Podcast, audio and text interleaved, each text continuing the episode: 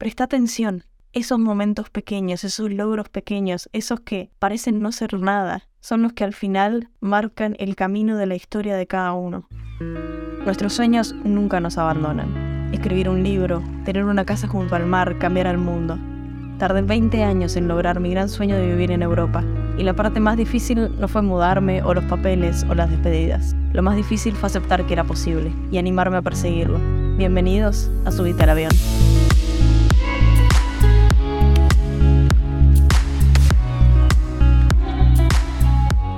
Hace seis años empecé a escuchar podcasts y me dieron la chance de sumar más voces, ideas y recursos a la conversación que tenía conmigo en mi mente.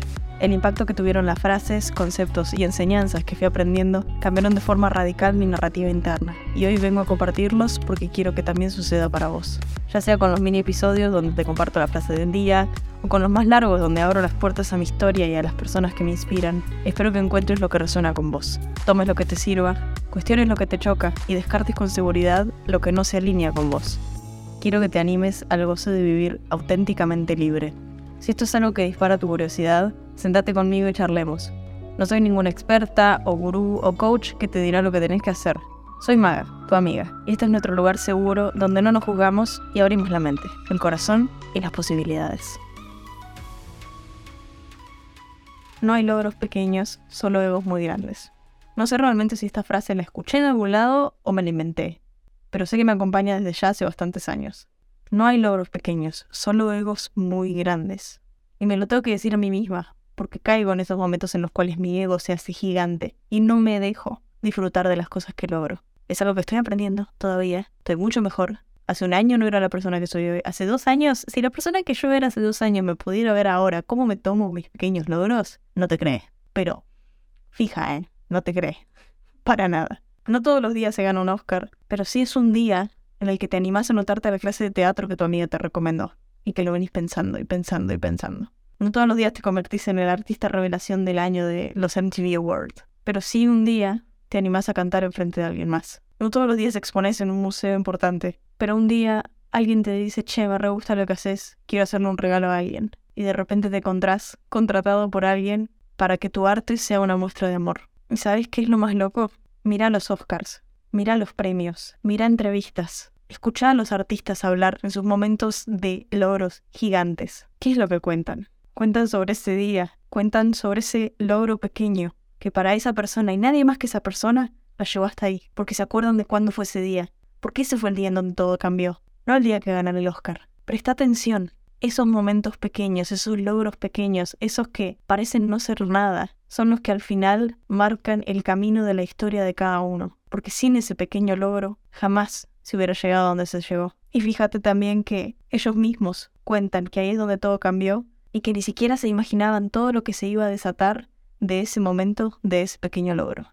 No hay logros pequeños, solo egos muy grandes. Y hay que festejar también el momento en el que alguien ve lo que haces y te dice, che, wow, me encanta lo que haces. Y hay que tener humildad para festejar que ganaste tu primera venta de tu tienda online, porque son pequeñas, pero son enormes. Y si te preocupan las personas que se puedan reír cuando festejas tu primera venta en la tienda online, porque esa venta no te hace rico, no te hace independiente, no hizo que lograras todos los objetivos que tenés por delante. Y si esas personas te preocupan, es mejor no tenerlas alrededor el día que suceda la gran victoria. Pensalo. Porque si esas personas no son capaces de festejar el hecho de que estás haciendo lo que querés hacer, cuanto más avancen, más te van a querer frenar, porque tú caminar y tú perseguir tu forma de querer vivir tu propia vida es testimonio de que se puede hacer eso. Y si ellos no están haciendo lo mismo, se van a sentir dolidos, porque de vuelta, volvamos al momento en el que estábamos frenados en ese lugar que no queríamos estar más y mirábamos alrededor nuestro y veíamos al resto vivir las cosas que nosotros queríamos vivir. ¿Te acordás cuánto duele? Si las personas a tu alrededor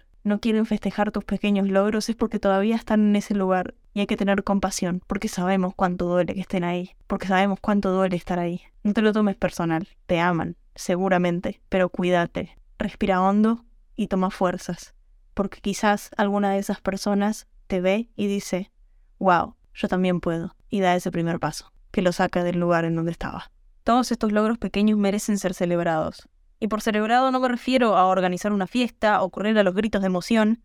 Ojo, si quieres hacerlo, bienvenido seas. Pero sí hace falta que te frenes ante eso, que puedas respirarlo, que puedas sentirlo, celebrarlo con vos, darle lugar, darle presencia, darle aceptación. Y fíjate a quién te nace llamar en ese momento, levantar el teléfono y llamar a alguien para compartírselo, si no es que lo tenés al lado, y poder decirle, hey, lo hice. Porque esa es toda la evidencia que necesitamos para nosotros mismos. Ese es el primer animarse, que es el más difícil.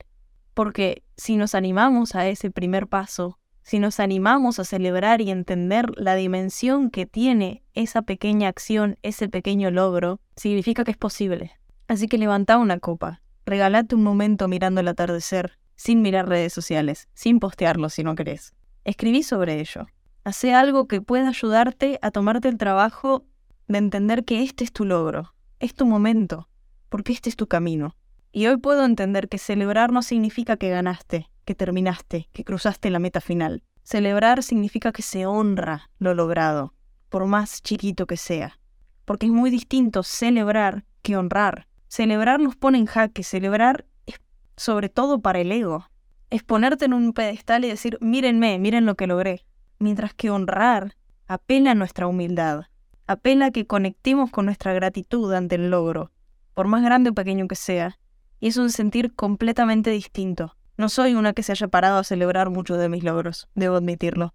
Y sobre todo, en los años pasados de mi vida no me paré ni siquiera a honrarlos. Y cuando no honramos y no agradecemos lo que nos trajo hasta donde estamos, se siente distinto. Nuestra percepción y nuestra energía alrededor de nuestro camino se vuelve fría, se vuelve sin corazón, porque si no lo honramos, si no frenamos, entonces es que seguimos de largo, porque no tenemos interés.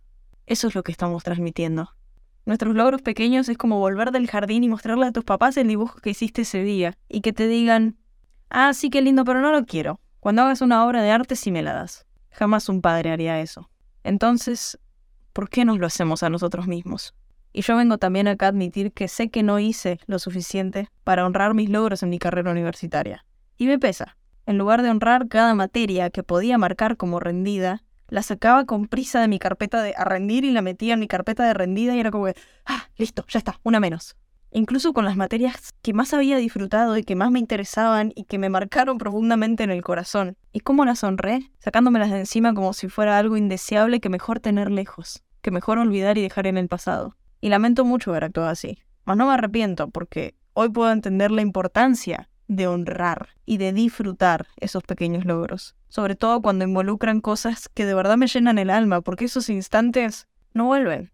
No voy a volver a estar en esa misma aula, con esa misma gente, en ese mismo momento de mi vida, en los procesos que tenía en ese instante, tomando la misma clase con ese mismo profesor. Puedo tener otra experiencia similar, puedo contactarme con el profesor, puedo meterme en un aula, puedo probar a hacer mímica del mismo evento, mas no será el mismo, porque no somos los mismos porque yo no soy la misma, porque el contexto no es el mismo, porque ya no es lo que era. Y no significa que antes era mejor o peor, simplemente es el hecho de que es irrepetible. Y si lo vuelvo a vivir, va a ser algo distinto, que quizás también tiene mucho para enseñarme, pero no es ese momento que pasé por alto y que me hubiera gustado honrar. Así que hoy también te propongo esto. Hablamos mucho de celebrar los logros, y si lo cambiamos y pensamos en cómo honrarlos, porque el celebrar suele verse mucho con brillo, ruido, música, baile, colores, celebración. Es algo que ya tenemos construido como sociedad de esa forma. Más honrar, le estamos dando un candor mucho más de ritual, de sagrado, de frenar.